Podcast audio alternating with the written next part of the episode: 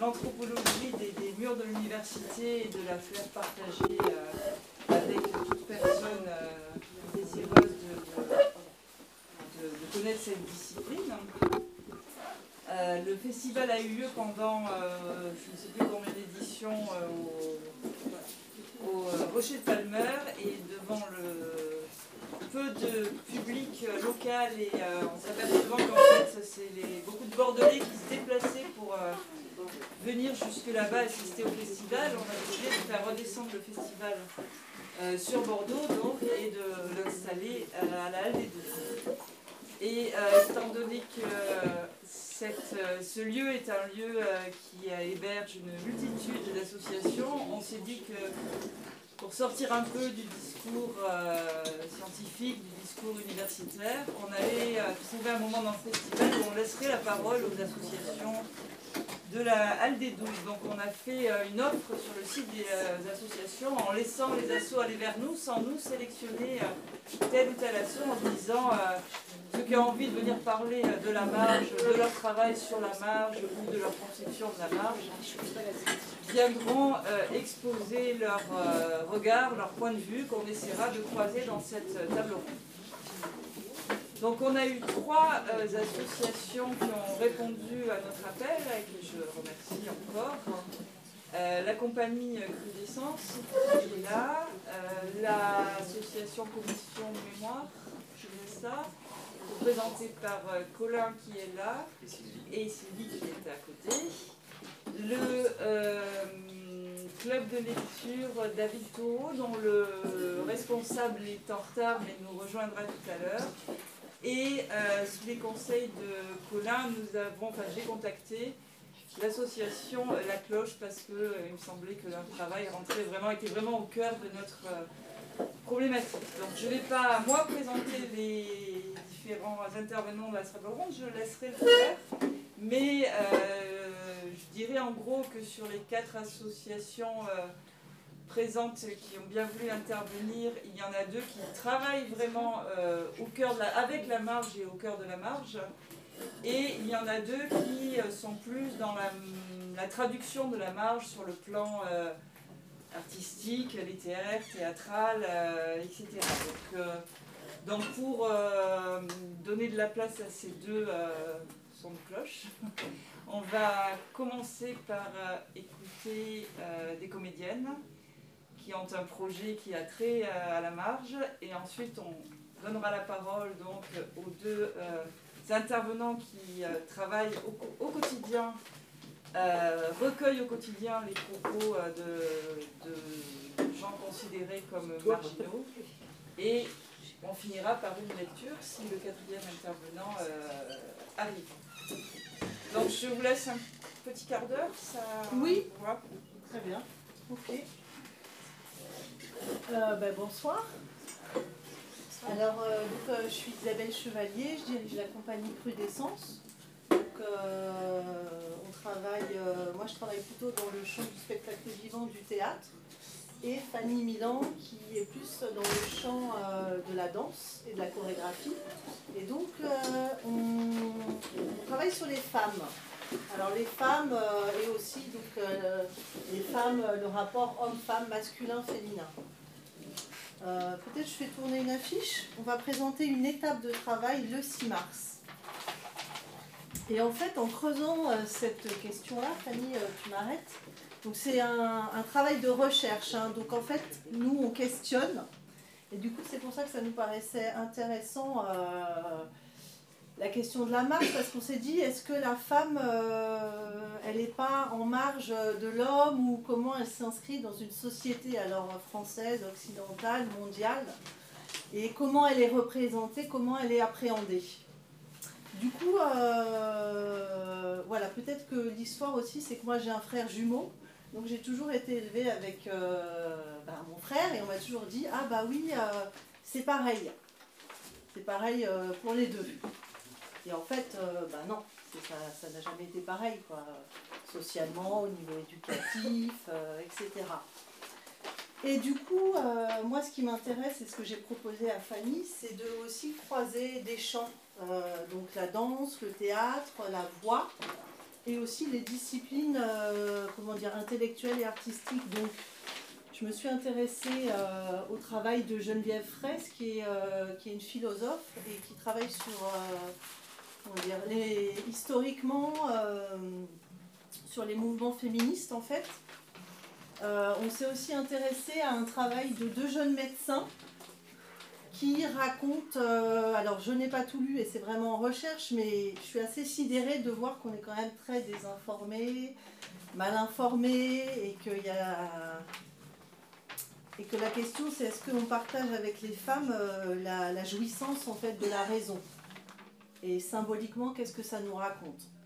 Et pareil, on est allé chercher des textes, donc là c'est le texte d'une euh, Canadienne qui parle euh, des femmes, du corps des femmes, et du coup voilà, on, s'est dit, ah tiens, euh, voilà, est-ce que la femme, et même aussi dans toute la, comment dire, dans l'histoire du théâtre, les rôles, l'écriture, Qu'est-ce qu'on entend du monde? Est-ce qu'on entend la parole des femmes? Comment le corps est appréhendé ben, par les femmes elles-mêmes et du coup par les hommes? Du coup, on s'est dit, ben tiens, nous femmes, donc chorégraphes, euh, actrices, euh, il y a une collègue qui est belge, qui est plus jeune, qui n'est pas là.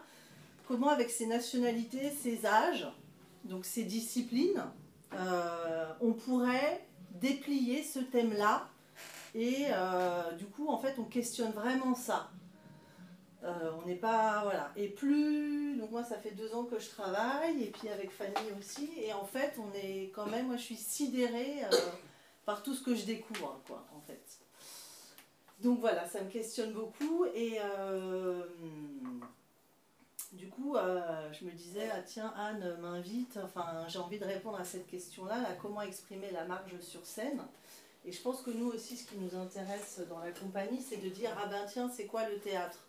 Donc le théâtre, c'est là où on représente les choses et c'est aussi euh, qu'est-ce qu'on voit, qu'est-ce qu'on représente.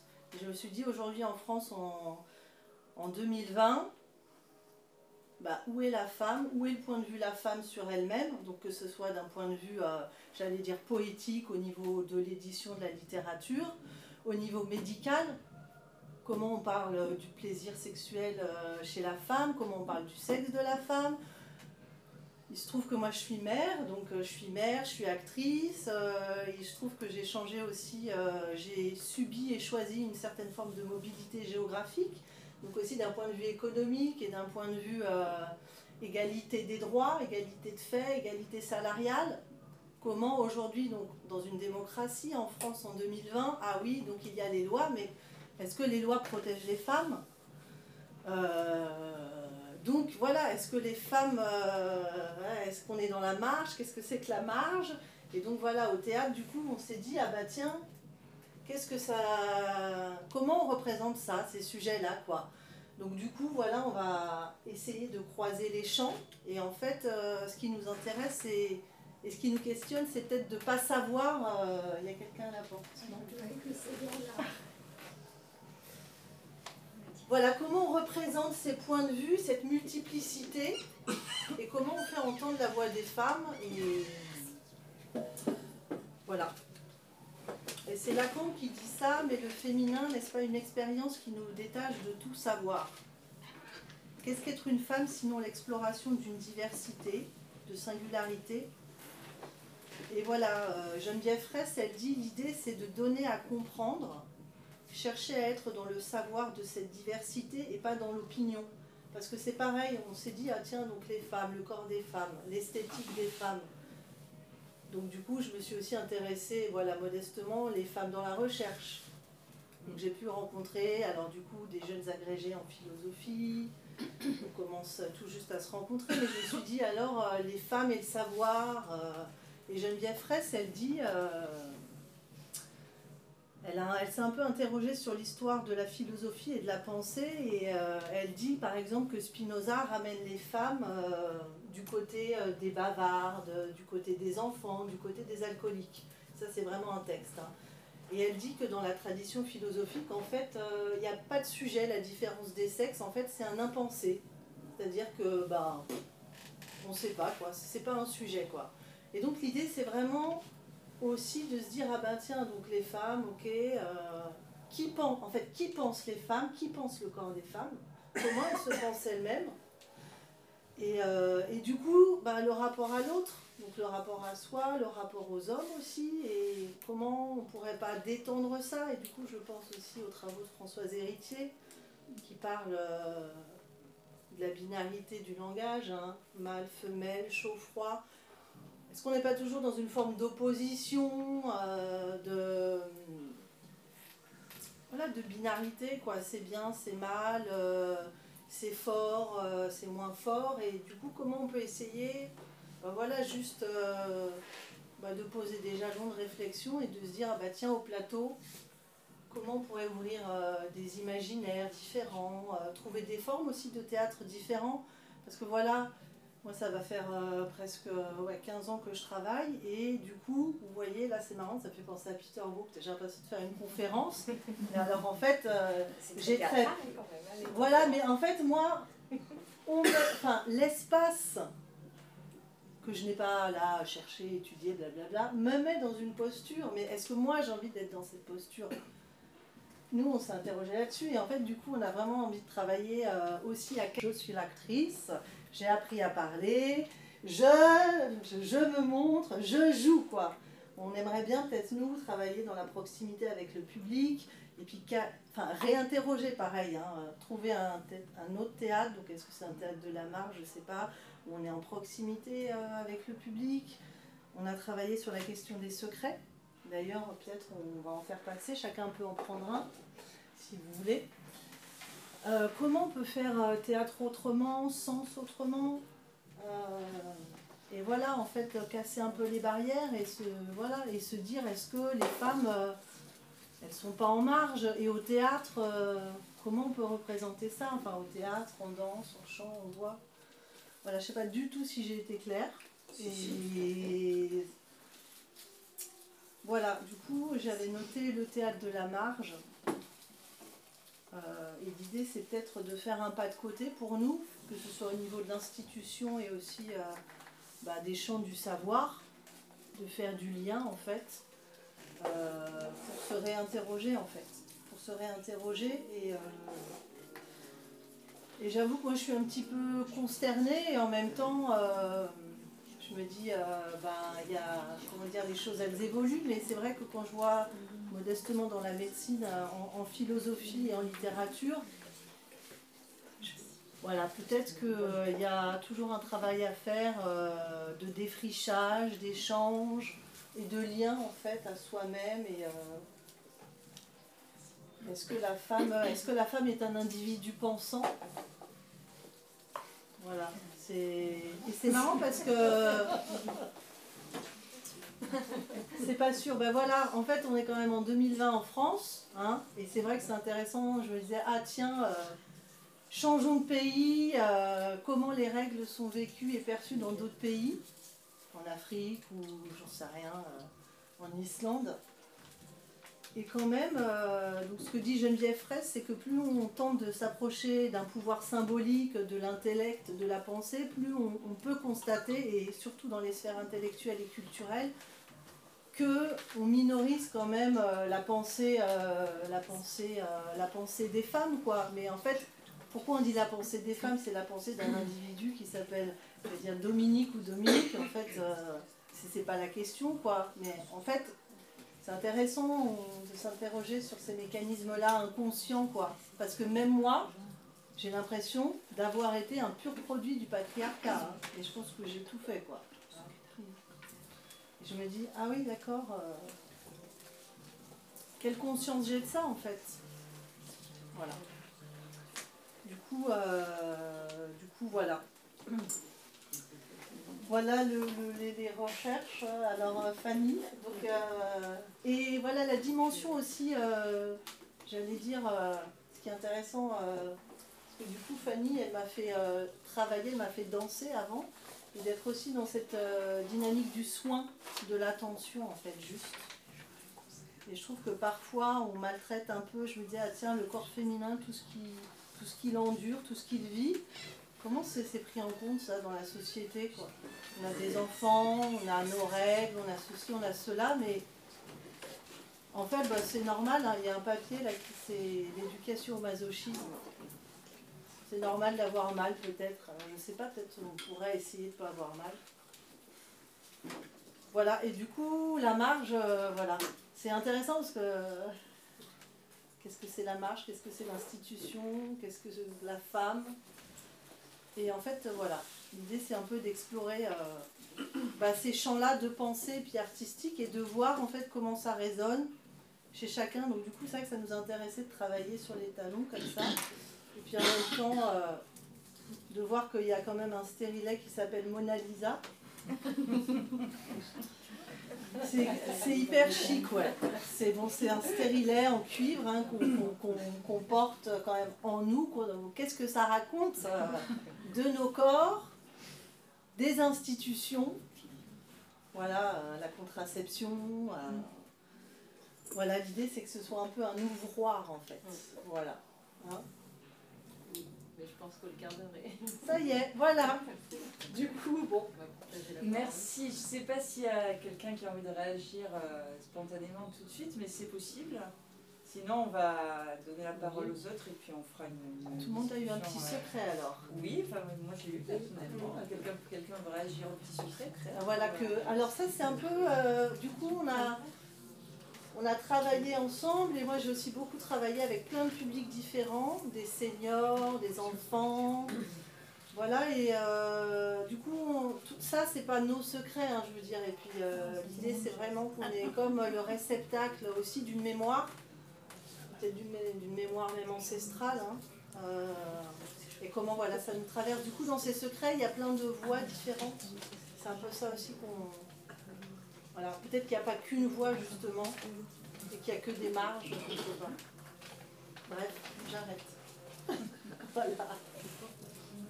Du coup, euh, je ne sais pas ouais, s'il y a des. Et du coup, voilà, le 6 mars, on montre une étape de travail dans ce lieu qui nous accueille. Donc c'est modeste, hein, voilà. Mais voilà, venez, c'est entrée libre si vous souhaitez. Euh, et puis, on cherche du. C'est 20 heures. Ça dure, ça va durer, alors on ne sait pas, entre 20 et 48. On recherche en fait. Voilà. c'est vrai que le lien avec les intellectuels nous intéresse aussi vachement, puisque vous avez des téléphones. Oui, alors là, il y a une chance, la, la, la, section qui a, qui a précédé, c'était des, étudiants de Chantal Crène qui est là, qui ah. présentaient leur production, un petit groupe sur les marges de la ville, et il y avait un voilà. petit groupe qui travaillait sur, On a parlé, sur les, bah oui, la place des femmes dans la ville et, leur place à elles. Tout à fait. Bah, évidemment que, ouais, ok. Et ça, ça rejoint un peu. Euh, bah, c'est sûr. Donc, il faut qu'on se parle. Et, puis, et puis euh, samedi après-midi, il y a Myriam oui. Kongos qui vient présenter son travail sur les femmes euh, gilets jaunes, ce qui sera aussi certainement en écho avec ce, Je vais noter. ce qui se dit aujourd'hui. Donc, on aussi peut-être j'ai travaillé, euh, je fais une thèse d'anthropologie en fait sur les, la question de la santé des femmes, mm, santé sexuelle et reproductive, et notamment sur euh, déjà dans un territoire en marge qui est le Médoc, euh, en marge par rapport à Bordeaux avec ses stéréotypes, ses, les clichés, etc. un territoire où il y a peu de aussi un problème de désertification médicale, notamment pour les soins aux femmes. Et, euh, et, puis, je me suis intéressée aussi aux soins à la marge, justement, euh, des soins, on va dire, alternatifs ou parallèles ou traditionnels, mm. euh, pour soigner bah, des douleurs de règles. Donc, finalement, vous avez parlé des, des douleurs banalisées. et plein de plein d'autres choses, parler des, des mycoses, des choses comme ça, où là aussi la médecine officielle va avoir un regard assez banalisant, marginalisant et très peu développé en fait. Il y a très peu de recherches sur certaines maladies qui concernent que les femmes. Et ça, c'est vrai que y a sur la médecine. Vous êtes en train de dire soigner maladie, mais les douleurs de règles ne sont pas une maladie en soi.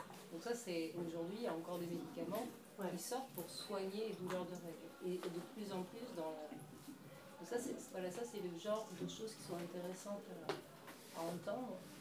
Pas mal à déconstruire. Par contre, on peut en parler, effectivement ça régule les tempos mois par mois. Ça, peut s'entendre et on peut en parler entre les hommes et les femmes. faire circuler. C'est ça qui nous intéresse aussi. C'est pas, pas de dire ce que, ce que va être la suite. Là, on est sur la santé, mais justement, enfin, qu'est-ce que. après, on peut avoir, on a des, il y a des maladies peut-être plus féminines que masculines, oui, ça d'accord, mais euh, là, pour le coup, c'est pas le cas. Et c'est tout ce vocabulaire qu'on emploie en permanence, sans se rendre compte, les positionnements dans l'espace. il y a plein de choses qui sont intéressantes juste à, se dire, à révéler ou à essayer. Et on, cherche. pas la prétention de, tout trouver ou de tout élucider dans notre travail. Bah super, du coup on va. Ça m'intéresse. Voilà, de faire du lien. Voilà. De toute façon, l'idée c'est aussi de. Ouais, libérer les imaginaires aussi, tu vois, de construire d'autres voies, d'échanger, de partager. Euh. Et c'est vrai qu'on a, on a vraiment énormément. Enfin, moi, je, je suis vraiment sidérée, quoi. J'ai l'impression qu'il faut que ce soit une série et que j'en ai pour 10 ans, quoi. C'est plein des questions de transmission, en fait, qui se font ça. oui. Des transmissions qui a plus, des paroles. Euh, mais est-ce qu'elles ont jamais eu lieu, ces transmissions? Peut-être il y a très très longtemps, mais combien c'est comme les femmes pendant la guerre, euh, c'est comme les femmes effacées de l'histoire, de la mémoire familiale, ou quand on se pose la question de, euh, bah, dans nos études, quelles sont les héroïnes, euh, mais globalement, je vais dire au cinéma, en littérature, en danse, qui nous ont éblouis, mais moi, pas des masses, je veux dire, parce que... Enfin, parce que je pense qu'on les médiatise pas. Pourtant, il y a énormément de chercheuses, enfin, même en sciences. c'est, voilà. C'est bien, voilà, ça, en tout cas ça bouge quoi. Mais c'est vrai que j'ai l'impression que, voilà, je suis assez sidérée. Je peux, je peux juste raconter une expérience bah euh, qui n'a rien à voir avec euh, l'université, mais que je vis depuis 30 ans maintenant. Euh, on fait du théâtre équestre ah. Ah avec mon compagnon, et cette année c'était sur les femmes. Ah. Et c'est les, les, les, comédiennes, enfin les comédiens qui ont décidé, en fait les jeunes ados, qui ont décidé que ce serait, ce serait ça le thème. C'est quoi le théâtre équestre après, vous me direz ouais.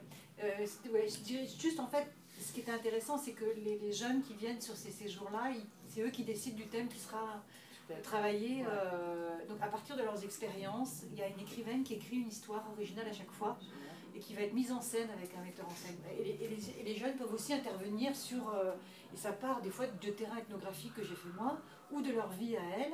Et là, cette année, elles ont travaillé justement sur la littérature et sur la littérature jeunesse, sur tous les contes en fait qui parlent des femmes. elles l'ont mis en scène en fait. Euh, alors bah, bah, Par exemple, il y a une scène assez extraordinaire sur, euh, sur le prince charmant, la tante du prince ah, bah, charmant. Et ça finit euh, qu'elle balance les serpillères sur le public en disant. Enfin, et elle, chante un jour en fait tout ça. Et un jour mon, mon, prince viendra, etc. Enfin bon, bref. Et les chevaux dedans interviennent justement aussi pour montrer, euh, euh, bah là par exemple, le, toute la gymnastique, la voltige que, que, les filles peuvent faire aussi à cheval, mm. donc qui est un sport euh, à 95% féminin, mm. qui était très masculin mais qui est devenu féminin. Enfin bon, voilà, donc, et après, le soir à l'étape, ils vont présenter le spectacle. et donc avec des discussions avec le public après. Bah, sur, à cheval. À cheval. Oui, pardon, On fait monter sur le cheval. en fait, que les mecs. Et, euh, et c'était une des plus belles pièces qu'on ait eues, euh, justement, euh, avec toutes ces, ces, jeunes femmes, en fait, qui, étaient, qui avaient des choses à dire. Bah, c'est la question j'avais envie de dire. Alors euh, le contenu du travail en, en, substance. C'était de 13 ans 14 ans jusqu'à 17 ans et du coup elle démontait enfin c'est-à-dire voilà travailler sur les grandes figures masculines féminines et parce que les contes donc c'est ça raconte des choses ça raconte des choses assez terribles ouais bref, on peut en parler après, mais pour dire que là, euh, ça vient de. Ouais, mais c'est super. Les jeunes, euh, Comme, comme mes étudiantes, là, hein, c'est elles qui ont choisi euh, c'est intéressant, de travailler sur la marge elles-mêmes comme marge, en fait. Ouais, mais je pense qu'en plus, la question des âges de la vie, aussi des générations qui arrivent, ça aussi, c'est un angle vachement intéressant parce que, évidemment. voilà, voilà. Bah là, il se repose la question avec les étudiants de l'IUT, là, c'est les groupes féministes, elles veulent pas d'hommes, en fait des, discussions là en ce moment. Alors voilà, nous on n'est pas du tout. Euh, nous, on, nous on aime les hommes et on veut des hommes. moi je dis ça euh, Non mais parce que justement on veut pas. Parce que Geneviève Fraisse, elle dit beaucoup Ah oui, alors dès qu'on fait ce type de projet, on va dire Ah, féministe, ah, bouh, anti-mec, ah, bouh. Et alors, moi, quand, dès qu'on. Je sais sûr qu'on entend, mais en fait, on est tous féministes et on est tous, je sais pas comment on dit, pro-masculin. Enfin, je veux dire, justement, ouais, l'idée c'est de peut-être de détendre et dire bah oui, il y a des différences et c'est pas un problème, mais arrêtons de faire comme si c'était pas compliqué, pas difficile ni pour les uns ni pour les autres quoi. Parce que c'est ça qui est beau quoi. Même que cette avancée fait avancer euh, le rapport entre les deux, révèle aussi euh, les, tout à fait les carcans, les limites euh, voilà. du, masculin aussi. C'est vraiment c'est presque un miroir. C'est sur des domaines différents, mais c'est tout aussi handicapant, tout aussi féminin. Voilà, on s'en rend compte ou on s'en rend pas compte. En tous les cas, deux exemples tout à fait récents avec des très jeunes qui en fait mettent ça sur le devant de la scène. c'est bien, c'est bien. Ouais, effectivement, ouais. Je propose qu'on donne la parole à Colin qui explique un peu euh, euh, le travail de son association. Bonjour à tous. Alors moi je, je travaille euh, pour l'association La Halle des Doubles en fait. Et, et je m'occupe, je suis en charge d'un travail de récolte de mémoire qui est mené par par la commission mémoire, euh, qui sont des habitants bénévoles, pas tous habitants, mais un petit groupe d'une dizaine de personnes, dont nous avons une représentante, une fière représentante ici, qui est Sylvie, et à qui je vais très vite laisser la parole. Euh, je vais m'expliquer parce que. Euh, non, non, non, parce qu'on parle, on parle, de, on parle de marge et le. C'est pas que je me sens pas légitime à en parler, mais c'est juste. Mon métier va m'amener à la rencontrer. Moi, initialement, je suis, je suis pas d'ici. Enfin, si, je suis bordelais, mais je suis pas du, quartier Et je le découvre au fur et à mesure, même si j'avais mes, représentations. Et, euh, donc le, principe, on va dire les objectifs de notre, euh, notre travail, c'est donc se servir des souvenirs de quartier pour en faire un outil de discussion. On n'est pas des archives, on n'est pas là pour récupérer des témoignages, des archives, etc. Et, euh, et encore que les archives aujourd'hui sont dans une dynamique qui est, qui autre qu'elle a pu être avant. mais nous, c'est vraiment d'en faire un outil de lien. Et c'est lié à l'histoire d'ailleurs de la réhabilitation de ce marché, euh, qui était un marché au détail en fait ici, et qui a périclité au fil du temps. Et en fait, euh, ce sont des habitants euh, du quartier qui, voyant qu'il était inutilisé et pourtant un bâtiment de la mairie, qui ont poussé, qui ont poussé, qui ont poussé, et qui ont fini par obtenir gain de cause et pouvoir réhabiliter dans le sens à peu près, même si c'est un bras de fer permanent, parce que c'est un, bâtiment municipal, euh, qui ont réussi à peu près à, lui donner la forme qu'il voulait.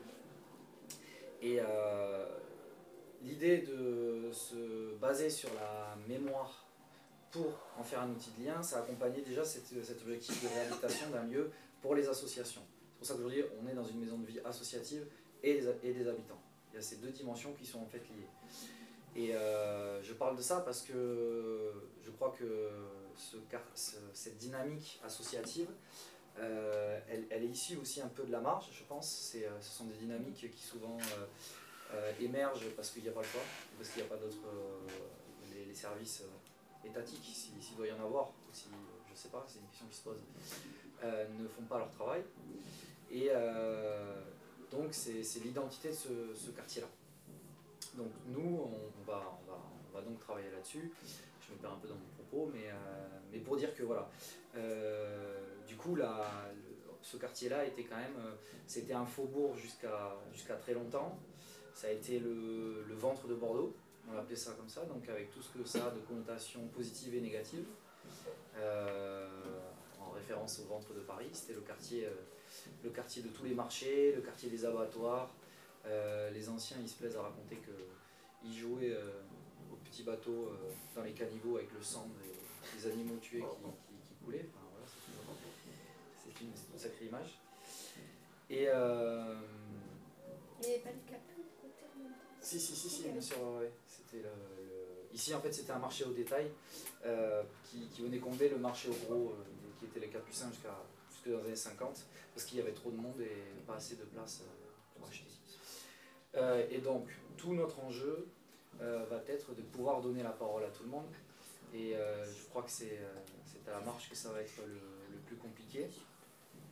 je crois que je ne suis pas, moi je ne suis pas anthropologue, que je, je peine à voir exactement, à mettre les mots concrètement pour expliquer ça, mais, mais les, ce genre de projet, peut-être que ça parle plus à, à, des gens comme moi, finalement, certainement, c'est-à-dire des gens qui, en soi, sont plutôt déterminés à aller vers ce genre de projet culturel, euh, et du coup, il va falloir aller, euh, aller chercher cette parole-là, puisque l'objectif c'est de donner euh, parole à tout le monde pour que ça en fasse un outil de compréhension mutuelle et qu'on arrive à, vivre ensemble.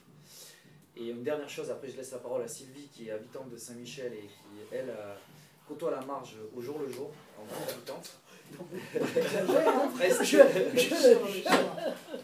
Non, c'est que la, la, la marge va, va, va, pouvoir être aussi un, un, label, une marque qui va, être, euh, qui va pouvoir être euh, euh, instrumentalisée, peut-être. on est à Bordeaux ici. Bordeaux, c'est le tourisme, c'est patrimoine mondial de l'UNESCO. Le tourisme, ça rapporte énormément, énormément d'argent. Et, et là, on voit qu'on souhaite donner une identité particulière à chaque quartier. et ça va rentrer dans des circuits culturels, des circuits touristiques. Et là, on, là, on a de l'argent en jeu. Euh, or, euh, il y a aussi un autre mouvement qui, est de la, spéculation immobilière, le changement de, locataire qui arrive. Et moi j'ai l'impression qu'on est un peu dans une, dans, une, dans une, certaine hypocrisie, dans le sens où on met en, valeur ici à Saint-Michel-Capucin une identité euh, populaire, et plus on la met en valeur, et plus elle disparaît en fait, puisque du coup les structures qu'on va mettre en place pour la mettre en valeur Bon, pas forcément, je dis pas forcément parce qu'il y a des structures euh, et des associations et même d'autres structures qui travaillent euh, de la bonne manière, je sais pas si c'est une bonne manière, mais qui travaillent avec, euh, avec les gens qui habitent ici, peu importe qui ils sont déjà et depuis longtemps. Mais il va y avoir cette, du coup cette, chose qui est pour moi antinomique un peu. et peut-être, et moi, mon, travail, notre travail, j'espère qu'il ne va pas vers ça et qu'on met en valeur une identité qui existe, et, euh, mais on essaie de, voilà, de, donner la parole à tout le monde.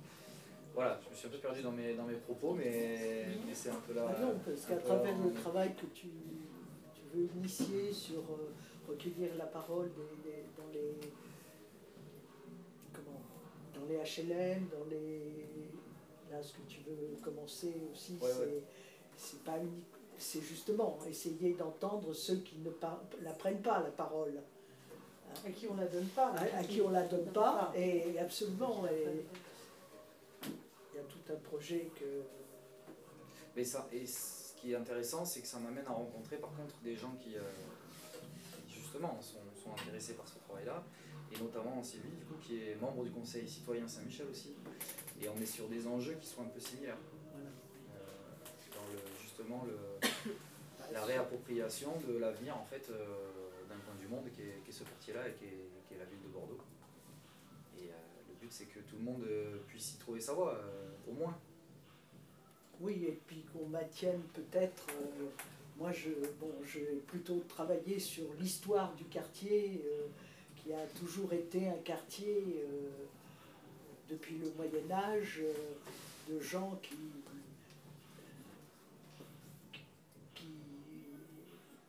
manifester leur opposition euh, soit au pouvoir euh, royal, soit à, la commune, et c'était un quartier euh, frondeur, rebelle. Dès qu'il y avait un impôt qu'on voulait imposer dans le quartier, on se soulevait. Alors si c'était un impôt sur le vin, ben, il y avait bien sûr les cabaretiers, mais, toute la population suivait. Et puis on n'était pas tendre. Hein. On allait détruire les quartiers riches, mettre le feu, prendre les portes, les fenêtres. Voilà, ça c'est plutôt moi sur le. C'était. Euh, voilà, et à plusieurs reprises, Bordeaux, on peut dire que ces révoltes, on les trouve au Moyen-Âge, elles continuent euh, au XVIe, euh, sous Louis XIV, alors sous Louis XIV, n'en parlons pas, euh, chaque fois qu'il y avait un impôt supplémentaire, euh, ça se soulevait à Saint-Michel. Mm. Saint-Michel, Sainte-Croix, mm. un peu Sainte-Eulalie, et euh, le mouvement voilà, alors Louis XIV avait trouvé de vouloir faire détruire, enlever la, le haut de la flèche Saint-Michel pour pouvoir y mettre les canons pour tirer sur la foule. Vauban lui a dit que ce n'était pas une très bonne idée. Ça parce que chose. Euh, on pouvait surveiller quand même de, là, plutôt qu'y mettre des camions, on pouvait voir ce qui arriverait peut-être par la Garonne, etc. Mais personne n'a voulu répondre à ce projet. Aucun entrepreneur, ils n'ont trouvé aucun entrepreneur dans le quartier ni dans Bordeaux. Voilà.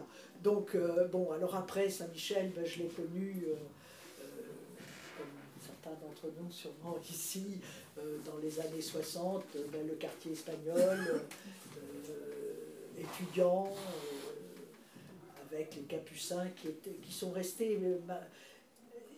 les, les capucins ont eu du mal à quitter les capucins hein, et à aller aux, mines. Ils ont résisté énormément. Je crois qu'on est un des, un des euh, un des marchés de gros qui est resté le plus longtemps à, l'intérieur hein, euh, de la ville. Ils ne voulaient pas aller plus loin. Il y, a, un attachement à Saint-Michel, voilà. Bon, et puis, euh, en tant que conseil citoyen, bon, je vais en parler un tout petit peu. Un conseil citoyen, je ne sais pas si tout le monde sait ce que c'est. il n'y a de conseil citoyen que dans les quartiers prioritaires. C'est une loi de 2014 on n'est pas. Euh, on est indépendant du maire de quartier. Ce n'est pas la commission permanente qui, sous la tutelle, on pourrait dire, de, la, de la municipalité et des maires de quartier. C'est en principe euh, la formation, c'est 10 habitants tirés au sort, 10 habitants volontaires et 10 représentants d'associations ou de lieux euh, dans le quartier. Voilà. Et en principe, on, est, on, a, euh, ben, on a une voix dans les instances euh, municipales. On, on, est consulté sur un certain nombre de choses et notre voix existe. Voilà. En principe. Bon, ce que je, non, pas qu'en principe. Vous avez dit en principe. Oui, je, dis, euh, je l'ai dit. question, j'allais dire. Bah, parce que j'attends vraiment de voir. C'est, ça, on a été créé en. La loi est de 2014, autant que ça se met en place 2015, on travaille, on peut dire, depuis 2017, euh, vraiment. Hein. Donc, euh, et là, il y a pas mal de choses sur lesquelles on essaye de se battre, notamment par rapport à la marge, aux, migrants, aux MNA. Je ne suis pas la seule ici du Conseil citoyen, il y a deux autres personnes. En principe, on est invité dans les instances? Comment? Tu veux dire, en principe, on est invité dans les instances, mais la voix, elle est entendue, mais, effectivement, pas tout. Euh, on, est quand même. Euh, mais cette loi de 2014, elle oblige à la création que Dans les quartiers prioritaires. Ah, les quartiers prioritaires. C'est obligatoire. Oui dans les quartiers prioritaires. Mais le problème, ça serait que Saint-Michel ne soit plus un quartier prioritaire. parce qu'il est trop. Il est trop Et bien, trop bourgeoisé. Oui, c'est ça. Parce que. Eh pour le moment, on est encore une marche. On a encore un pourcentage. Euh, alors, je ne sais pas vous dire exactement, c'est plus de. Je ne sais pas, 40, 60% de gens avec un mais le Saint-Michel, il est découpé. Euh, c'est, il va passer un peu de l'autre côté. Il monte, parce que c'est euh, l'INSEE par îlot. Alors, bon. Il est découpé un peu, ça s'arrête à la rue Leiter, ça va passer de l'autre côté un peu du cours de l'Isère jusqu'à la rue La Fontaine, pas tout à fait. Il a un tracé un peu en fonction des, statistiques de l'INSEE et des revenus par habitant. Oui, c'est ça qui les décide. Je propose de donner tout de suite la parole à la troisième association parce que ça, en fait, ça, à mon avis, ça va vraiment euh, faire écho à ce qui se dit. Donc, on pourra poser des questions euh, globales sur euh, vos expériences respectives. Oui, j'ai l'impression qu'il y a beaucoup de liens justement entre, toutes ces démarches. j'ai noté l'histoire du l'histoire de quartier pour faire de la solidarité, la représentation théâtrale et euh, j'ai l'impression que bah, du coup l'association La Cloche, dans laquelle je travaille, elle est beaucoup sur ça aussi et qu'il y a carrément des connexions à faire. alors moi je vais en parler humblement quand même parce que je suis en service civique, c'est-à-dire je suis dans les petites mains qui sont arrivées il y a peu. L'association, elle apparaît il y a 5-6 ans à Paris. à Bordeaux, ça fait un an et demi, bientôt deux ans qu'elle existe. Moi, j'y suis depuis 4-5 euh, mois. C'est pour ça que je ne vais pas trop m'aventurer euh, pour la représenter, mais je vais essayer quand même de la présenter déjà un peu simplement. Euh, elle parle, l'association, elle part de ce constat que les personnes qui sont sans domicile, qui sont en situation de précarité, qui, qui, sont dans des situations très compliquées, parfois en errance ou, ou divers problèmes, euh, vont avoir plusieurs besoins évidemment euh, prioritaires. Dans ces besoins, on va évidemment identifier le logement, le fait de, de, pouvoir manger, de pouvoir dormir, etc. Mais il y a un autre besoin qui est souvent mis de côté ou euh, vu différemment, c'est le besoin de lien social et le besoin de, de, sociabiliser tout simplement. Et du coup, le constat de l'association, c'est de dire, ben, il faudrait aussi qu'on soit sur ce terrain-là et. Euh, euh, qu'on se préoccupe. Quelle réunion C'est ça. Bienvenue, Bienvenue, Bienvenue sur côté. On a une répétition, mais C'est mieux là-bas je vous rejoins. Non, merci. hein. On y va tous. Peut. Euh, du coup, je disais, oui, voilà, alors cette, euh, cet isolement, justement, euh, bah, c'est un peu le, le cœur de l'action de la cloche, d'essayer de recréer du lien. Alors on sait que ça ne résout pas tout, il ne faut pas être utopiste non plus et se dire que c'est parce qu'on fait du lien social qu'on enlève tous les problèmes, tous les problèmes des gens, et il faut être lucide aussi là-dessus. il faut rester modeste sur cet objectif-là, mais on pense que c'est un cercle vertueux aussi, et en sociabilisant, euh, on arrive à faire que les personnes du coup euh, reprennent confiance en elles et euh, vont, vont arriver à, débloquer plein plein de problèmes qui, qui, paraissent a priori plus concrets, mais du coup qui en passent aussi par là. pour donner concrètement une idée de ce qu'on fait dans l'association, il y a un projet, le premier projet, c'est le carillon. le principe du carillon, c'est de voir auprès des commerçants, des quartiers, si eux sont d'accord pour proposer des petits services euh, gratuits, accessibles à tous, aux personnes sans domicile, du coup aux personnes en situation de précarité. Euh, ces petits services, euh, ils peuvent paraître anodins, ça peut être aussi simple que pouvoir charger son téléphone dans le commerce, avoir un verre d'eau, avoir un bout de pain. Mais voilà, bon, déjà il y a une question de prisme, du point de vue de qui on parle, ces petits services ne sont pas forcément anodins pour les personnes en question. Et puis surtout, ils permettent de justement créer des relations de solidarité, d'entraide.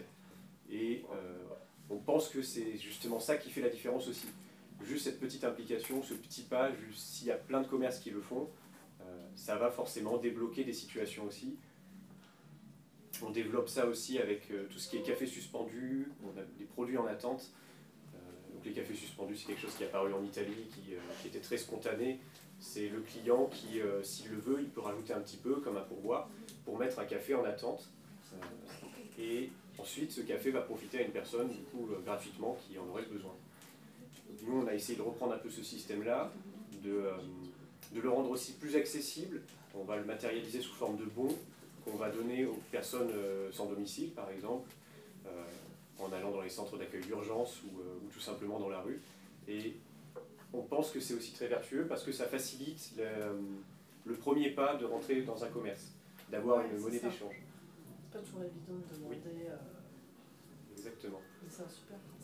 Et du coup, on a essayé de l'élargir aussi au-delà des cafés suspendus. On a, là, par exemple, on a des livres suspendus, on a euh, des paniers de fruits suspendus, on a des, des plats suspendus, des viennoiseries, des pâtisseries, etc. Euh, donc ça, c'est le premier projet, c'est peut-être le projet le plus important, ou en tout cas celui par lequel tout commence. Euh, actuellement, à Bordeaux, on a 60 commerçants. Je reviens juste du, 60e, qui nous a rejoint. Le Roadhouse sur les quais, qui fait maintenant partie du réseau. Et, euh, du coup, ça, c'est voilà, la première étape. Après, on essaye justement d'avoir d'autres actions. Donc, évidemment, les avancements sont différents d'une ville à une autre. Euh, à Bordeaux, là, on a lancé un autre programme qui s'appelle Les Clochettes. Euh, là, on est plus sur les espaces urbains, la réappropriation de ces espaces urbains, et notamment par le jardinage, l'embellissement. Pourquoi pas aussi des balades urbaines, comme ça peut se faire avec l'alternative urbaine, et des balades de quartier, je pense que vous connaissez justement. Et je suis même en ce moment en train de me dire... Pardon? Esteban, c'est une des associations des douves, hein, des alternatives urbaines. Ouais, ils font partie. Qui font partie, et c'est des habitants, euh, euh, voire d'origine étrangère, qui, qui, font visiter le quartier. Exactement, donner un autre point de vue sur le quartier. Oui, c'est très très Et euh, on a eu l'occasion à une ou deux reprises de participer aussi et de, de conjuguer un peu les regards.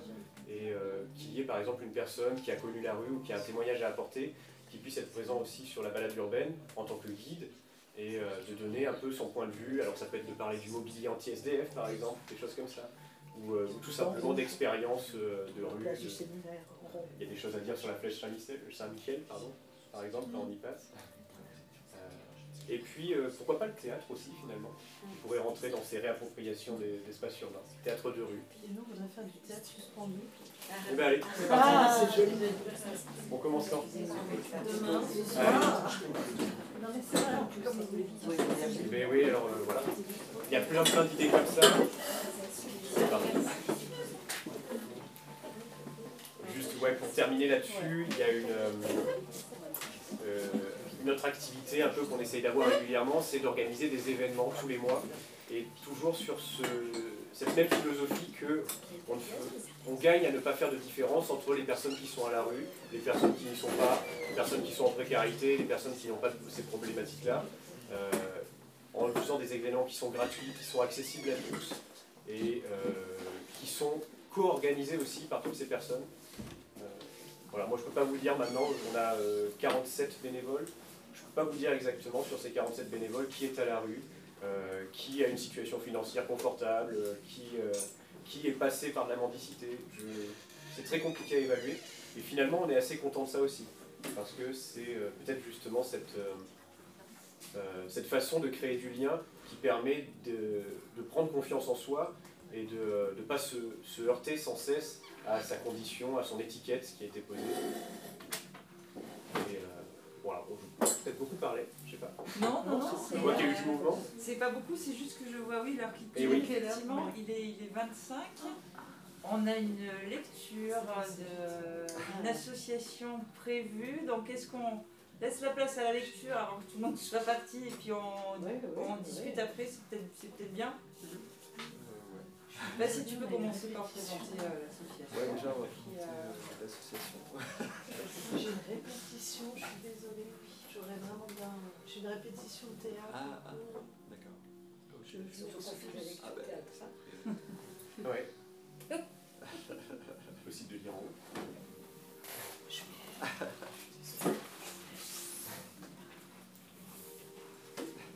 Bah, allez-y, allez-y. Non, bah, disons, bah, c'est le club Henri David Thoreau et compagnie. Henri David Thoreau, Thoreau, enfin, Provence. écrivain du 19e siècle, la première partie du 19e euh, américain, donc il est dans le Massachusetts, dans une société protestante euh, très fermée quand même, où il a été quand même euh, considéré comme marginal parce que toute sa vie il a cherché à contrarier le, courant de pensée du moment en essayant de, comment dire, de, de provoquer, toujours provoquer, provoquer sans arrêt.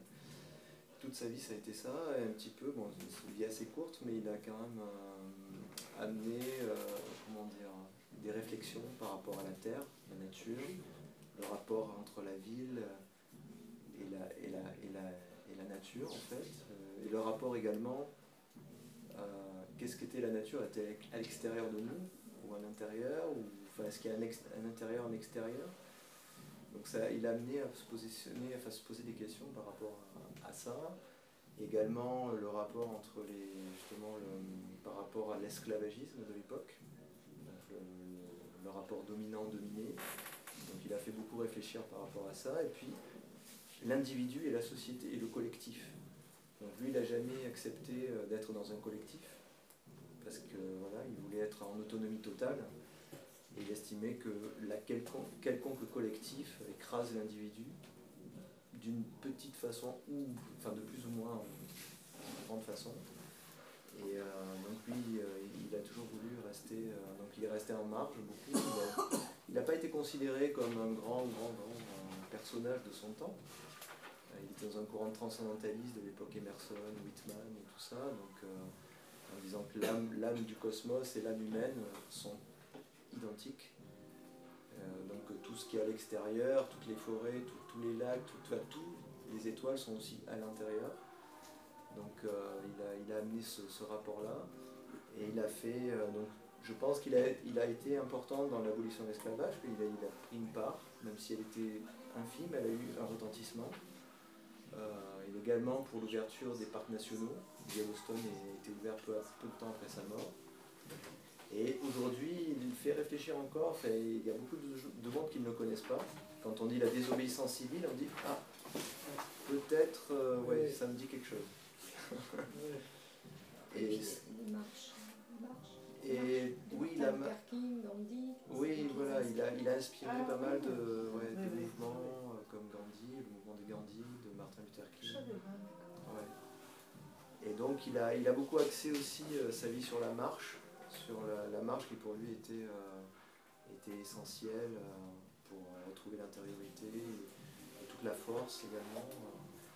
Donc disons qu'après il a construit une cabane donc euh, un petit peu en retrait de la ville pour, euh, pour avoir un, un regard euh, sur le reste du monde, enfin, la, société, sans, sans, être biaisé, quoi, sans qu'on le regarde lui-même.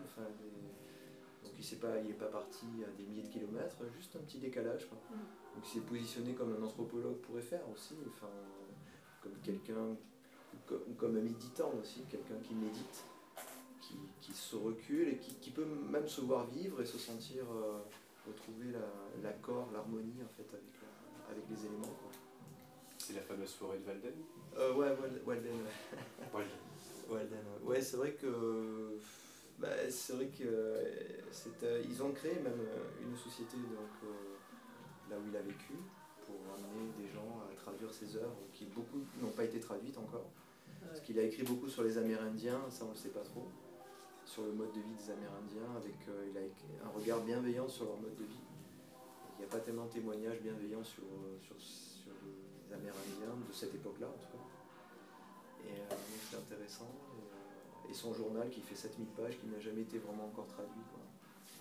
Et beaucoup de botanistes sont référés par rapport à des écrits qu'il a pu faire, parce qu'il a observé la nature les évolutions de la nature à travers les saisons, comment les feuilles poussent et les, communications entre les différents les différents végétaux, minéraux. C'était un observateur assez fin. Et, euh, à la fois, donc, il est dans sa société puritaine, quoi, il a été euh, complètement à part, parce que lui mangeait avec les mains, euh, les gens mangeaient avec couverts. quand il faisait quelque chose, lui faisait l'inverse, enfin, il était tout le temps en, en, contrarié, il a cherché à contrarier tout le temps. Euh, et, donc il a été considéré comme un vagabond, quoi, parce que bon, quelque part il vivait de, très peu, mais euh, il travaillait pas, il voulait pas travailler. Enfin, il n'aimait pas le mot travail, euh, en disant qu'il œuvrait en fait, une, journée par semaine à peu près, et puis le reste du temps dans la contemplation, dans l'écoute, dans l'observation, mais aussi dans l'action, parce qu'il était assez activiste quelque part, mais sans être voilà, disons, comme il n'était pas dans un collectif, euh, c'est un peu spécial. Parce que beaucoup de combats, tout ça, ont été menés collectivement. Et lui, c'était un combat qu'il a mené euh, individuellement. Quoi. Désobéissance civile. Ouais, désobéissance civile. Mais c'était pas de l'individualisme tel qu'on peut le percevoir, euh, égoïsme, centré trop sur soi, mais c'est juste retrouver les forces, les forces infinies en fait à l'intérieur de soi, sans qu'elles soient trop va dire, euh, perverti. Quoi, en fait. Donc c'est intéressant. Puis il a inspiré beaucoup de féministes, hein, même bien qu'il n'ait pas écrit forcément, euh, notamment une, euh, une Voltairine de Claire, enfin que ah un ami du club nous avait fait découvrir la dernière fois. c'est une féministe du fin du 19, fin du 19e, aux États-Unis, qui a, qui a beaucoup milité, d'ailleurs, qui a beaucoup soutenu aussi la révolution mexicaine. Elle a, permis de développer un journal qui s'appelait Regeneration, Régénération, qui était intéressant, qui a, qui a soutenu la, révolution mexicaine et qui a été diffusé un peu partout aux États-Unis grâce à elle. Euh, et, voilà, donc le club, eh ben, lui, eh ben, il permet de. il est tout jeune, quoi, il a que quelques mois d'existence, donc euh, bon, euh, pour l'instant on s'est positionné ici, mais parce que bon, ce quartier, je ne suis pas habitant d'ici, mais j'ai pas mal fréquenté quand même des, lieux divers, comme la mosquée, à une époque où je voulais me convertir à l'islam, où j'étais allé à la mosquée, apprendre l'arabe et tout ça. Et après, j'étais allé à l'Asti donner des cours aussi pour les migrants, des contacts des. Je ne sais pas, je ne suis pas du quartier, mais j'ai vécu quelques expériences dans ce quartier qui m'a toujours plu et qui est populaire, où plein de migrations sont venues se croiser, se, et se vivre ensemble, coexister, quoi. Ouais, quasiment toutes. C'est un peu le. Ouais, le lieu d'arrivée. C'est un peu le poumon de, de, la ville, quoi. Oui. Ah ouais, d'accord. toujours. Hein. Mais depuis ouais, d'abord du sud-ouest, il y avait même une langue à Bordeaux. Ah oui, ah oui. Ici, à Le, Bordelais, je pense. Non, oui, qu'on appelait le Pichadet. Ah, le Pichadet. C'était quand même le gascon, là, la ici. Hein, faut pas... Eh bien oui, c'était le gascon. Euh, à la mode Saint-Michel. À la, à la sauce, euh, un peu assaisonnée quand même. Oui. Comme tu dis, forme dialectale. Oui, oui, oui, tout à fait. Le despo. Le despo. On sent que ouais, c'est un poumon de la ville, quoi. Je sais pas, même si on, moi me le dit pas, si j'arrive, même si ça, ça a bien changé, mais euh, on sent qu'il y a quelque chose qui bat, un cœur qui bat, quoi. Alors que dans les autres quartiers, euh, enfin je sais pas, je suis pas de Bordeaux, mais ça fait 20 ans que je suis là. Mais avant j'étais à Marseille en quartier nord, et euh, bon, dans un milieu très populaire, ouvrier, etc. etc. Et moi, moi j'aime les ambiances plutôt vivantes, populaires, un peu brut de décoffrage aussi par moment, mais c'est c'est notre forme de ouais, ouais. Et bon, c'est vrai qu'à Bordeaux, ben, en ayant fait pas mal de quartiers, c'est vrai qu'on ne sent pas le, côté vivant qu'il y a ici, quoi, en fait. C'est vrai que bon, ben, c'est peut-être pour ça, qu'on que j'ai jamais choisi ce lieu pour commencer pour démarrer. On n'y est plus. Où on est ben, en tout cas, on reste pas loin, on va au Chai on, on, va au Chai, et on reste dans le quartier, ça reste le quartier. Quoi. La philosophie étant de ne pas adhérer ou de ne pas, pas, pas, payer l'assurance, c'est ça hein. Non, mais ce qui n'est pas juste, de ne pas accepter ce qui n'est pas juste. Ouais. Ce qui ne nous semble pas juste. Parce que le légal n'est pas souvent juste. Euh, donc, euh, c'est peut-être légal, mais euh, il y a des choses qu'on. voilà. Ça peut peut-être se négocier. Ça peut, oui, oui, tout à fait. Tout est. Non, tout est possible. Mais en tout cas, c'est un club qui soutient aussi les, comment dire, qui peut aller dans des. Euh, par exemple, là, dernièrement, il y a un groupe de gens euh, qui font partie d'Extinction Rébellion qui ont récupéré un local euh, municipal à ce nom. Pas par, pas par la violence, ils ont juste. C'était un lieu inoccupé Oui, bien sûr. C'était un lieu inoccupé qu'ils ont, qu'ils ont récupéré parce qu'il il servait à personne. Et ils se sont dit pourquoi il ne servirait pas au peuple, quartier, mais aussi d'ailleurs. Donc, euh, enfin, moi je suis allé. Non, non. Non, c'est un ancien hôpital de, de jour en fait. Ouais, c'est une ancienne clinique de jour pour les personnes porteuses de handicap et qui servait plus, qui est immense. Qui est immense. Et ils l'ont récupéré il y a trois semaines à peu près pour en faire un lieu euh, d'échange, un lieu de, voilà, populaire où les gens peuvent peuvent avoir des, des cours d'hiver, des, je sais pas, des discussions, des projections, des, des choses. C'est la Morlette, non? Sur les Hauts-de-Senon. Non, c'est autre chose, c'est la Morlette, non? Oui, ça oui, c'est autre chose. En fait, celui, celui dont vous parlez se trouve en bas de, de Senon. Oui, ça s'appelle ah. le ou la mer. La mer, Ça veut dire quelque chose Oui, la mer, c'est la maison de l'écologie et des résistances. Voilà, quelque chose comme ça. Alors que l'autre, c'est au de ce nom, ah, ça s'appelle la zone libre. Ah, ah oui, la, zone libre. donc là, c'est le bas, mais c'est quand même assez en hauteur. Enfin, on a une, on a une vision, euh, une panoramique qui est tout près d'une forêt, en fait. La bosquerie. Donc oui, et donc là il y a des discussions de désobéissance civile, tout ça. Donc là le club, ben, j'en ai, je leur ai proposé si on peut faire aller de temps en temps, faire, une session. Ils sont, ils sont intéressés. Ben, en tout cas, c'est le début. Bon, après. Non, c'est le début. Non, c'est le début. Il y a Puis, euh, il y a l'association. Il y l'association Oxygène. Hein Il y a un signe distinctif à ce club. C'est de porter une casquette. Vous avez Ah oui, la casquette. oui, c'est vrai. Mais c'est un club qui. Non, moi j'ai pas l'envers. Il n'y a que le chef qui l'a Oh. Il n'y a pas de chef. Il n'y a pas de chef. Non, il n'y a pas de Non, chef. mais c'est- Non, mais c'est- c'est un club où, où chaque personne. C'est en construction, C'est un club libertaire. Libertaire. Libertaire. Ah. Voilà. Où chaque personne euh, Non, est on- considérée comme un trésor, en fait.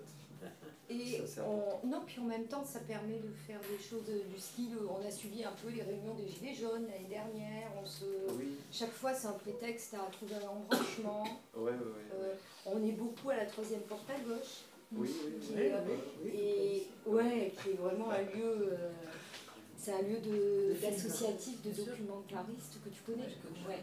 Donc, euh, et c'est vrai que c'est drôle de venir chercher sa sociabilité dans ce quartier. Parce que, ouais, moi j'habite pas le quartier non plus, mais. Mais moi, avant d'y habiter, je- j'ai voulu y habiter, mais je, je- c'était le quartier qui m'attirait. Quand je suis allé à Bordeaux, il n'y avait que ce quartier où j'avais envie de- d'être, dans Bordeaux. Surtout que Bordeaux, il y a bien longtemps, c'était rude.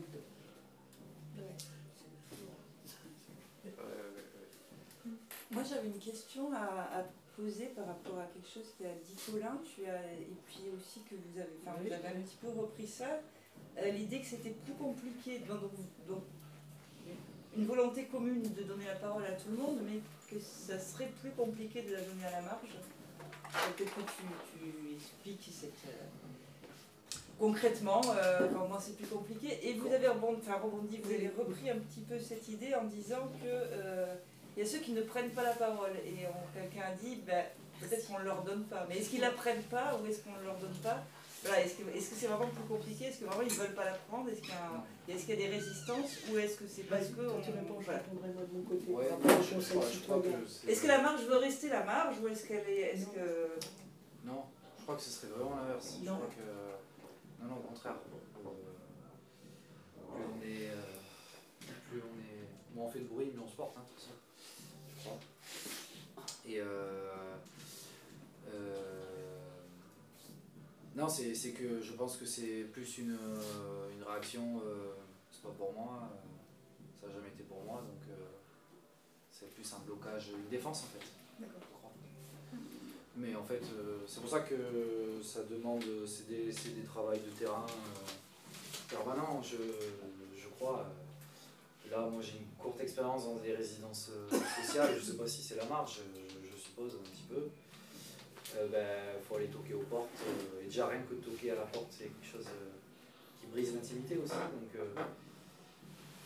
voilà, c'est, je crois que c'est, il faut- c'est plutôt, c'est plutôt une réaction défensive euh, dans le sens où, euh, euh, enfin, je crois que c'est ce qui, c'est ce qui se passait avec les gilets jaunes aussi, quoi. C'était euh, là d'un coup euh, euh, une, une France dont on n'entendait jamais parler, fouah, avait les, les projecteurs braqués sur eux, et, euh, et du coup, ben, c'est, c'est- c'est difficile à gérer. Euh, voilà, je crois que c'est. Côté.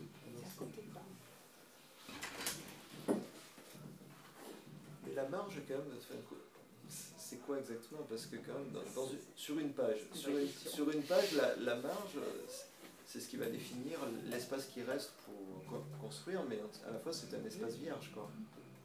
Où tout est à. Enfin, je dirais. qui tout, enfin, tout est à faire, ou tout est à. Je sais pas. Tout est à commenter. Ouais, ouais, à commenter, ouais, ouais, ouais, commenter, ouais. Ouais, ouais, non, mais c'est. Ouais. Mais c'est la Les marge. commentaires, ils sont dans la marge. Oui, c'est vrai que moi, il y a la question de, de l'emploi du singulier ou du pluriel.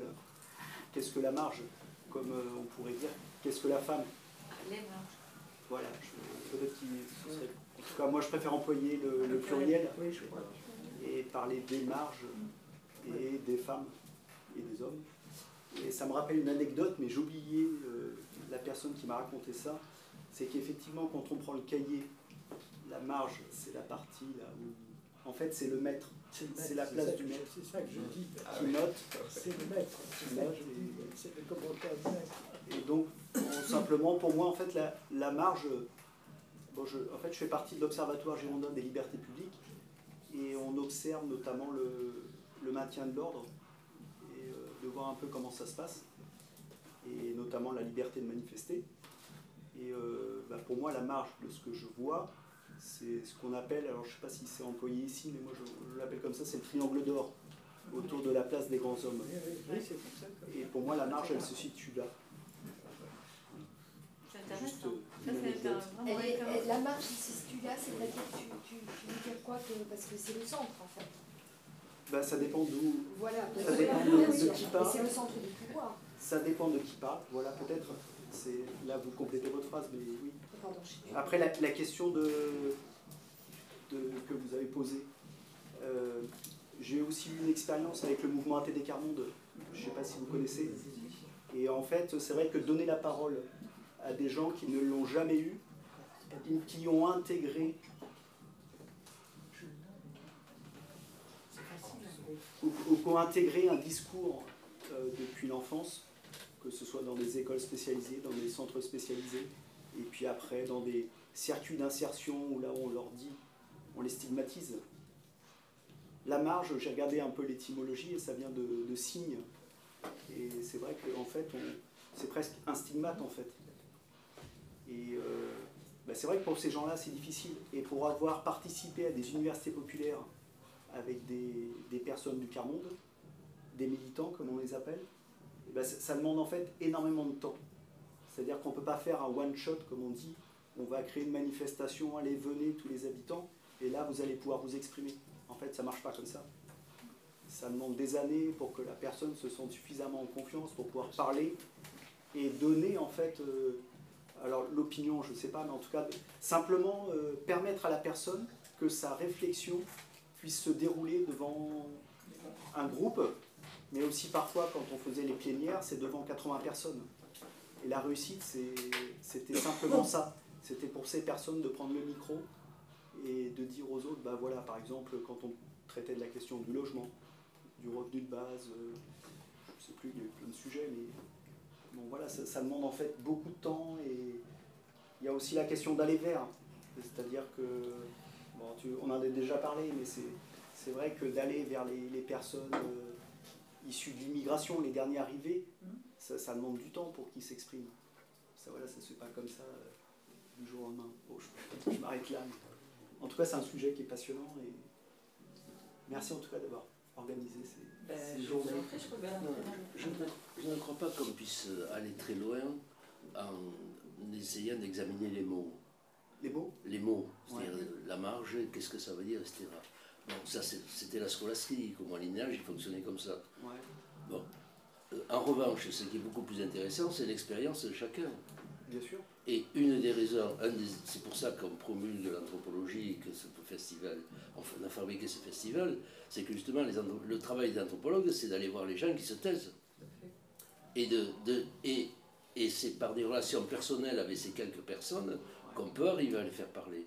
Mais c'est pas les faire pa- parler en public, je dis pas qu'il faut pas. Non, en fait, ce que je voulais non, dire, mais, c'est mais dans une qu'il faut pas. Je dis pas. Je dis que c'est évidemment beaucoup plus compliqué. Mais on peut justement par des enquêtes et en allant voir les gens, en ayant des relations privilégiées, en parlant leur langue, par exemple des trucs comme ça, on arrive à justement faire donner la parole à ceux qui ne l'ont pas. Et c'est, je crois, le but de la discipline. Euh, De votre point de vue, oui. Moi, je parlais simplement de l'exemple des universités populaires avec le mouvement ATD Carmonde. Je vais vous donner un exemple précis. Par exemple, la CMU, ça vient d'une rencontre entre des militants Carmonde de la région de Nancy qui ont échangé avec des professionnels de la santé. Et à partir de ces, échanges, de ces conversations, en fait, ça a été ensuite euh, rapporté au niveau politique et ça aboutit à un texte de loi. On peut dire qu'aujourd'hui, la CMU, c'est quand même une avancée. Bon, voilà, concrètement, voilà ce qui a été, ce qui a été mené.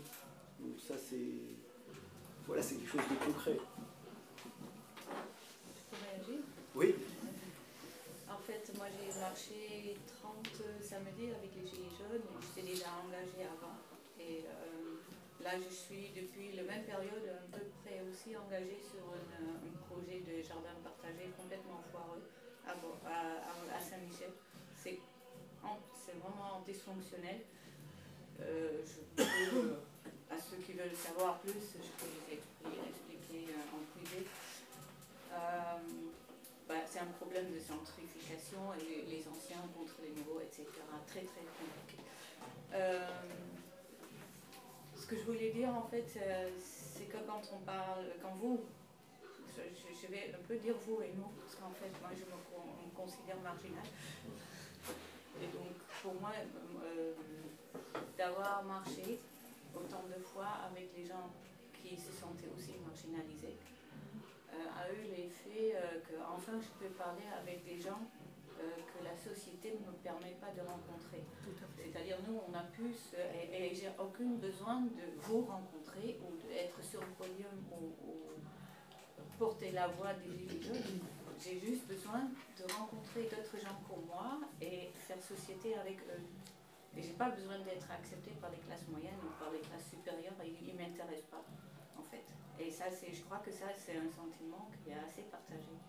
Donc, ça va un peu vers taureau, parce qu'en fait, on est en train de se retirer de la société, on essaie des moyens de ne pas payer les taxes, on essaie des moyens de s'entraider. Euh, dans mon groupe, il y avait quelqu'un qui n'avait pas touché son, sa retraite à laquelle il avait droit euh, pendant un an. Et donc, il y a une solidarité qui se, euh, manifester, menacer, euh, venir tous dans le bureau de, l'administration qui aurait dû le faire avec les Gilets jaunes. Et maintenant, il a son, euh, sa retraite, il a touché. Donc, c'est-à-dire, c'est quelque chose qui, qui sort un peu des, relations comme, comme, ils sont conçues ou prévues dans la société. Parce que ça, c'est quelque chose que la société voulait plus, c'est-à-dire dans, pour moi, c'est quand même un dérive du capitalisme. Je, me rappelle quand j'étais petite, c'était pas comme ça. J'habitais à Amsterdam dans un quartier populaire et on avait énormément d'échanges euh, et entraide entre les voisins et tout ça. Et ça, ça n'existe plus dans les quartiers populaires. On est devenus tous isolés à tel point qu'on a besoin de médiateurs qui nous aident à se parler l'un à l'autre. C'est absurde. Et ça, c'est quelque chose qu'on en tant que Gilets jaunes, on a dit mais ça c'est la folie, on n'a pas besoin de médiateurs, euh, on peut juste se parler l'un l'autre et on n'a pas besoin d'être aidé. En fait, ça, ça m'énerve même l'idée de, que quelqu'un d'autre a déterminé que moi j'ai un problème parce que je suis marginale et je ne peux pas m'exprimer. Euh, voilà, c'est ce que je voulais. Je voulais pour, comme anecdote, je voulais je viens du Pays-Bas et à un certain moment, le Pays-Bas était éliminé pour le championnat du foot mondial ça, n'arrive jamais, on est toujours là. Et donc là, euh, donc il y avait beaucoup de fans et qui disaient qu'est-ce qu'on va faire alors pendant le mondial ils ont, organisé un match entre euh, le Bhoutan et le Montserrat, les deux derniers de la FIFA. Parce qu'ils ne se rencontrent jamais, les derniers. Parce que c'est tout est hiérarchique. Donc tous ces petits pays qui sont jamais euh, parmi les tops, ils ne se rencontrent pas. Et je crois que ça, c'est une sorte de marge donc c'est systémique d'un système hiérarchique, c'est-à-dire ceux qui sont à la base de tous ces, toutes ces échelles, ils ne se rencontrent pas, ils ne se parlent pas parce qu'il n'y a pas de moyen, ce n'est pas prévu dans le système qu'ils se rencontrent. Et donc voilà, c'est ce que je vais dire. Il y a une idée très intéressante, c'est de refaire société en partant de la marge, justement c'est pas ça. C'est pas une idée, c'est un besoin. En fait, c'est vraiment un besoin. Ça, ça vient pas de, de c'est pas une idée intellectuelle, c'est un besoin très très urgent. Oui, euh, c'est important ce que tu dis là. Euh, de, quel droit euh, ça rejoindrait l'idée de faut faire parler les, marginaux, là, ceux qui sont à la marge, il faut plus les faire, il faut plus qu'ils se taisent. Moi, je préfère travailler sur que le pouvoir, euh, comment il marche pour faire taire les gens. Oui, c'est ça qui est. ça, c'est plutôt mon projet anthropologique. Comment on fait que quels sont tous les processus de domination qui font qu'il y a des invisibilisés, mais peut-être pas euh, vouloir absolument, comme tu décrivais très bien, qui soient au devant de la scène, occuper la place de, de, tous ceux qui font taire, euh, de, de, renverser que les classes euh, qui sont dites invisibilisées viennent à la visibilité et occuper la même place que ceux. Je ne sais pas si je me fais bien comprendre. Ouais, bah, Mais ce- cette, euh, tu vois, bon, moi je pense que je suis classe moyenne, voire classe moyenne sup. Euh, je ressens la même, euh, j'ai ressenti euh, quand je, je suis allée seule dans les mouvements de Gilets jaunes parce que personne ne voulait y aller avec moi, de mes amis, je suis souvent allée seule. Et je pense que le besoin de parler, le besoin d'être avec, il, est, il a- il est- est chez tout, un peu chez tout le monde. Moi j'étais euh, bien, Euh, j'étais bien. Et Voilà, hein, je, je causais, euh, je, je rencontrais. euh, Des gens qu'on n'aurait jamais rencontrés. Non, on se serait jamais parlé. Jamais. Ça, ça, ça Et je pense que, mine de rien, un taureau, il y a un peu de ça. hein, Ouais, euh, voilà, euh, ouais. Parce qu'on lit euh, trois lignes, et après ça part à discuter, à se raconter un peu de nos vies quand même. Ouais. euh, donc il y a ce besoin de créer du lien, euh, même si Taureau était un solitaire, Taureau euh, est un solitaire pour mieux être avec peut-être aussi. Ouais, ouais, ouais. Solitaire, solidaire, disait Camus. Oui, ouais. C'est pas mal. Ouais, on met dans le. Mais,